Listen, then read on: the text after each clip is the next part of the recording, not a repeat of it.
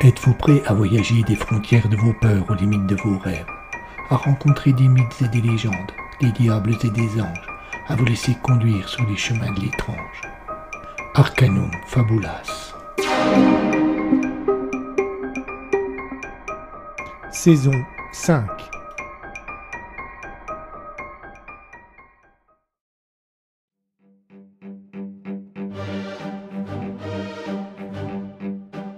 Rien dû rester. Même pas un souvenir. Surtout pas un souvenir.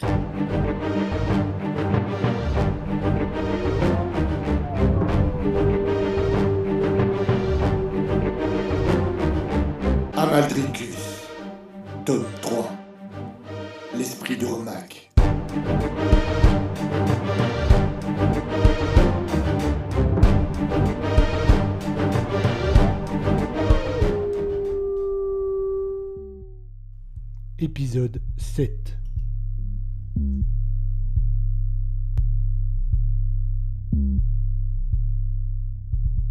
Quand Jeanne entra dans la salle de bain, elle ne la reconnut pas. Pourtant, elle ne se sentit pas dépaysée. L'évier était blanc, ancien, en partie fêlé. Les deux robinets avec tête à hélice, fréquents dans les années 50 mais oubliés depuis, remplissaient bien mal leur rôle en laissant échapper l'eau goutte à goutte.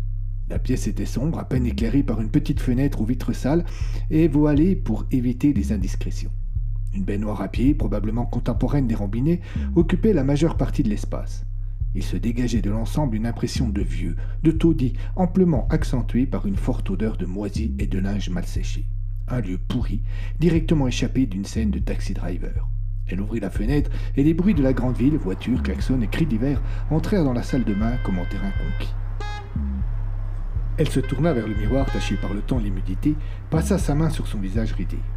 Te voilà encore plus vieille d'un jour, pensa-t-elle à haute voix. Puis elle sourit. Elle tourna le robinet qui, dans un crissement de douleur disproportionné, laissa choir au fond de l'évier un mince filet d'eau. Elle fit un petit récipient de ses deux mains jointes pour se rafraîchir le visage. La jeune femme qu'elle découvrit dans le reflet du miroir en se redressant n'avait plus rien de commun avec la femme mûre qui était entrée dans la salle de bain quelques instants plus tôt. Pourtant, Jeanne ne manifesta aucune surprise. Tout cela lui paraissait étonnamment naturel. Voilà qui est mieux. D'un simple geste, elle avait rajeuni de quarante ans. Le miroir se brouilla. Il devint gris et opaque. De superbes yeux verts s'y dessinèrent. Jeanne demeurait incrédule, semblant attendre et même connaître la suite des événements. Une voix résonna dans son esprit, une voix douce, sereine et envoûtante. Elle lui murmura quelques mots tendres, des compliments, et une incroyable chaleur commença à l'envahir. Elle sentit des caresses dessiner toutes les formes de son corps. Elle finit par frissonner de plaisir. Ses yeux se fermèrent pour mieux savourer. Son esprit s'ouvrit aux sollicitations de son étrange et invisible et insaisissable séducteur. La sensation de plaisir continua de s'accentuer jusqu'à frôler une puissance dévastatrice du plus intense des orgasmes, et elle ne put plus retenir ses cris. Son esprit ne fut dès lors plus qu'un vaste espace libre où toutes les sollicitations et le plaisir devinrent avec une soudaineté incroyable une douleur violente qui la frappa comme un poignard au plus profond du crâne. Elle sursauta et ouvrit les yeux en se redressant d'un bond.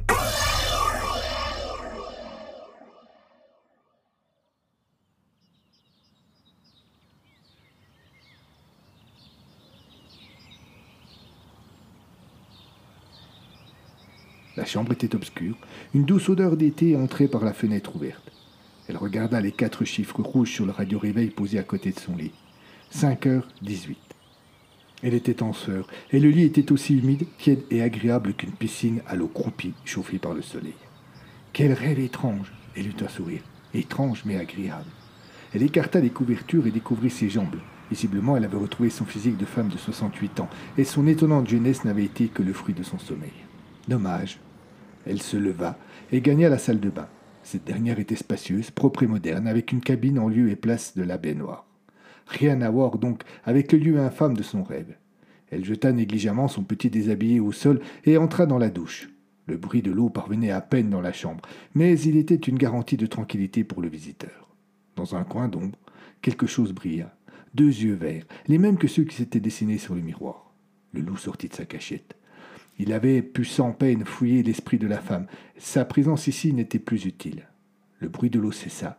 Il ne lui restait que peu de temps pour disparaître. Il avisa la fenêtre ouverte et d'un bond la franchit. Sans peine et sans douleur, il atterrit quelques mètres plus bas. Il se retourna, semblant évaluer la mesure de son exploit, et disparut dans la nuit et dans le bois voisin, sans laisser la moindre trace de son passage.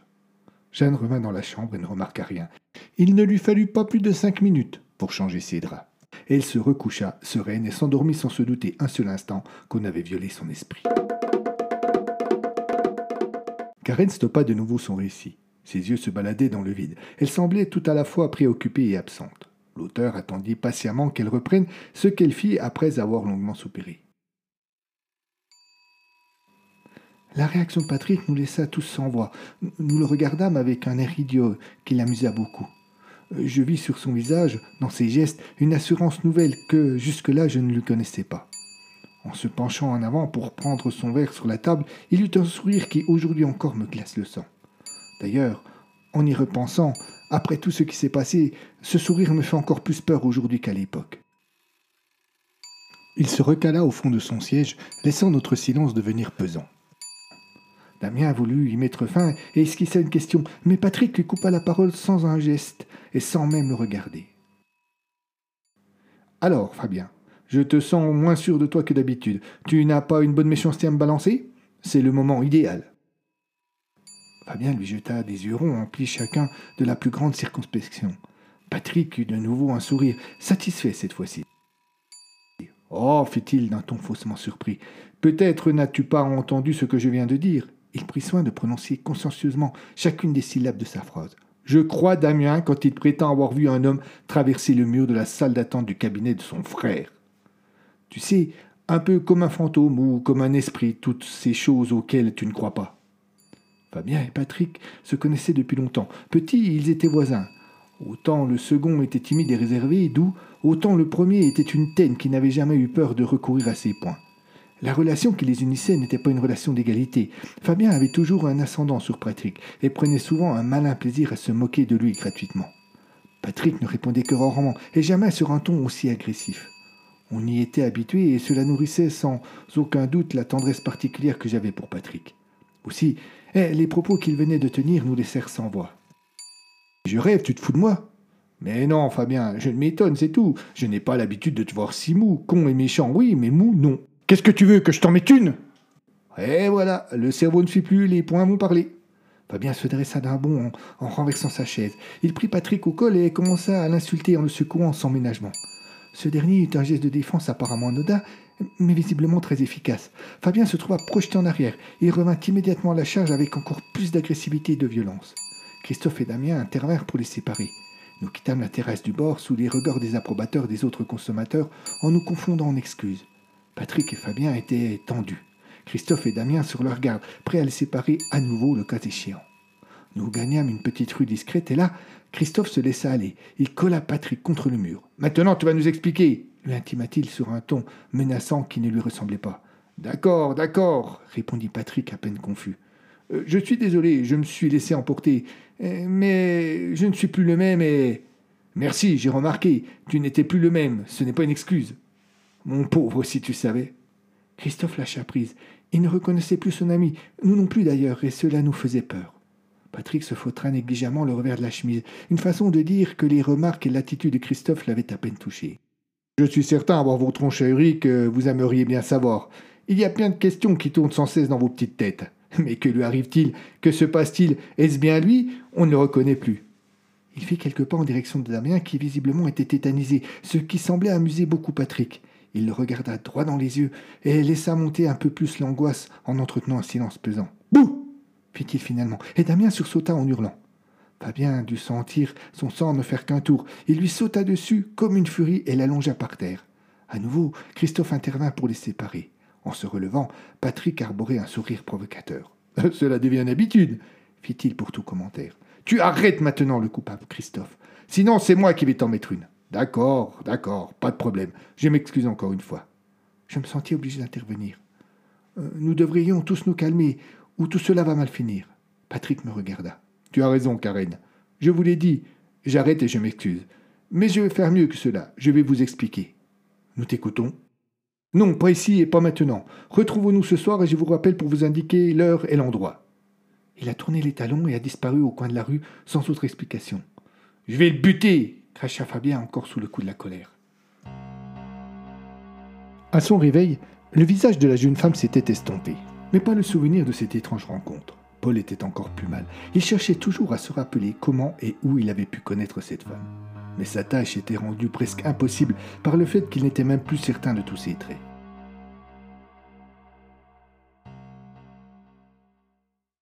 C'est en milieu de journée seulement qu'il parvint à oublier ce bien curieux tourment. Qu'est-ce que tu vas faire cet après-midi? lui demanda sa belle-sœur alors qu'il était en train de finir son repas. Il faut que j'aille à Pont, Pontarlier, à la bibliothèque, rapporter le livre que j'ai emprunté l'autre jour, répondit-il en bégayant toujours un peu. Ah, ah bon, tu as emprunté un livre? Oui, sur les légendes du fort de Joux. Il, était posé sur ma table de nuit. Peut-être l'as-tu vu? Le visage de sa belle-sœur se ferma, tout comme si Paul avait prononcé des mots interdits.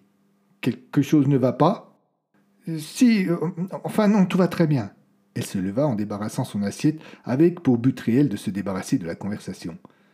Mais si quelque chose te, dérange, je, le vois bien.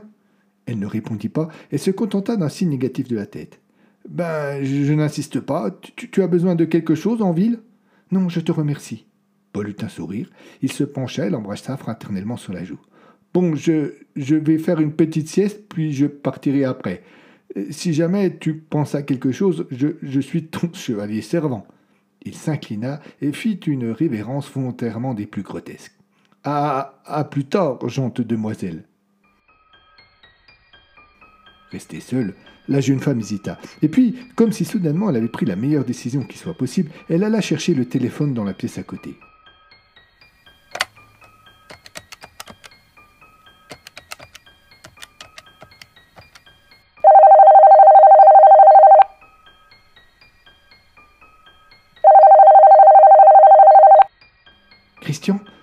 C'est moi. Je, suis désolé de te déranger pendant ton travail, mais il fallait absolument que je te parle.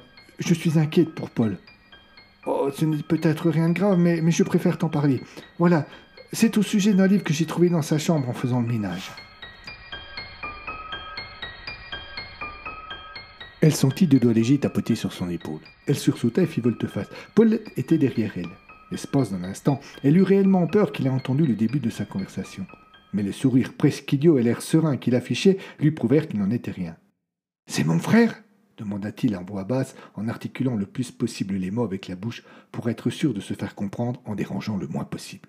Elle répondit affirmativement d'un geste de la tête. Dis-lui que je l'embrasse, dit-il, toujours avec les mêmes simagrées. Chérie, Paul t'embrasse, en s'adressant à Paul. Lui aussi, puis revenant à sa conversation. Comment? Non, rien d'urgent, je t'en parlerai ce soir. Abandonna sa belle-sœur pour entrer dans la cuisine. Il en ressortit quelques instants plus tard, un verre d'eau à la main, au moment précis où il raccrochait le combiné. Elle se força à lui faire un sourire qui lui rendit avec plus de conviction.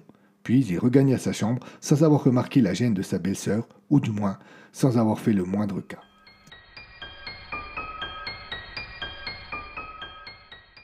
Eric était entré en comédie comme on entre en résistance. Sa grand-mère avait des secrets dont les enjeux lui échappaient. Il ferait mine de s'en désintéresser. Il parlerait d'autre chose jusqu'à ce que sa vigilance soit éteinte et il irait lui-même chercher des informations qui l'intéressaient. La vieille dame ne fut pas dupe et elle demeura sur ses gardes. Rien dans ses conversations, bien sûr, mais elle paraissait beaucoup moins détendue qu'à l'ordinaire et seul le temps ferait mourir ce malaise. Pour accélérer ce trépas, Eric décida d'abandonner ses recherches pendant quelques jours, mais ses vacances lui paraissaient bien moins agréables. Il téléphona à l'hôpital pour prendre des nouvelles de Karen. On lui annonça que son état demeurait stationnaire. Il appela sa femme, mais ne parvint pas à la joindre. À cet instant, il regretta de ne pas être parti avec elle. Sa montre annonçait onze heures du matin. Elle doit être à la plage, pensa-t-il avec pour seule ambition d'apaiser une étrange inquiétude. Le salon était calme, quelques tics et quelques tacs donnés cérémonieusement par la grande horloge du fond, quelques vrooms qui montaient de la route et y retournaient aussitôt dans une rapide aconie. Le soleil s'immisçait par la porte-fenêtre pour venir flatter le grand meuble en chêne sombre qui dormait paresseusement, appuyé contre un pan de mur. Eric le trouvait horrible, et pourtant ce n'était pas de l'IKEA. Massif, baroque, avec des portes finement sculptées, des motifs représentant des animaux stylisés. Il avait dû naître là, car le jeune docteur l'y avait toujours vu. Quand il était petit, il en avait même peur, toutes ces bêtes immobiles sur ces portes comme si elles y étaient mortes. Aussi, Lorsque l'une d'elles bougea la tête, Eric ne fut pas surpris, mais rassuré. Il y avait un espoir. C'était un fan, encore maladroit, mais qui devait adorer la vie, car lorsqu'il se vit observer, il s'enfuit sans demander son reste à travers les fougères et disparut dans la forêt voisine. Il est là cria une voix derrière Eric. Monté sur un cheval, un homme vint à sa hauteur. Mais vous le teniez, pourquoi l'avez-vous laissé fuir? Je, ne sais pas, je, n'avais pas envie de mettre fin sitôt à la chasse. Il s'était entendu répondre sans avoir vraiment d'où lui venaient les mots. Tous avec moi cria l'homme. Nous pouvons le rattraper. Il lança son cheval dans les forêts où le fan avait disparu quelques instants plus tôt. Il fut suivi bientôt par quatre autres cavaliers qu'Endenbourg n'avait pas encore vus. Les cris s'estompèrent et il resta seul au milieu de la forêt. Il faisait froid. Le sol blanc témoignait que la neige était passée par là quelque temps plus tôt. Les tiens sont des barbares. L'homme qui avait dit cela venait d'apparaître presque par enchantement sur le terrain. Non point, ce sont là nos traditions, elles diffèrent de celles que tu connais, voilà tout. Si ce n'est pas cela, pourquoi ne les as-tu point suivis Je n'en avais pas envie. Non, tu es différent, plus noble, moins sauvage. C'est pour cela que je t'ai choisi. Tu te trompes, j'ai le même sang qu'eux dans les veines. Eric, Eric, Eric L'homme semblait bloqué, incapable de dire autre chose à la manière d'un vieux vinyle prié. Sa voix ne grésillait pas, mais se faisait de plus en plus aiguë. Eric comprit que ce n'était pas dans son rêve. Il ouvrit les yeux. Il était encore confortablement installé dans son fauteuil du salon. Le soleil qui avait légèrement tourné avait abandonné le meuble de chêne pour son visage. Sa grand-mère, penchée sur lui, l'appelait gentiment. Eric, il est passé midi. Tu, tu viens manger?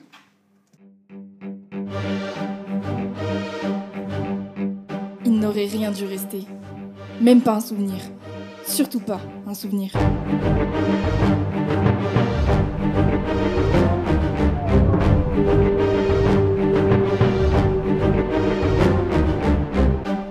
À suivre.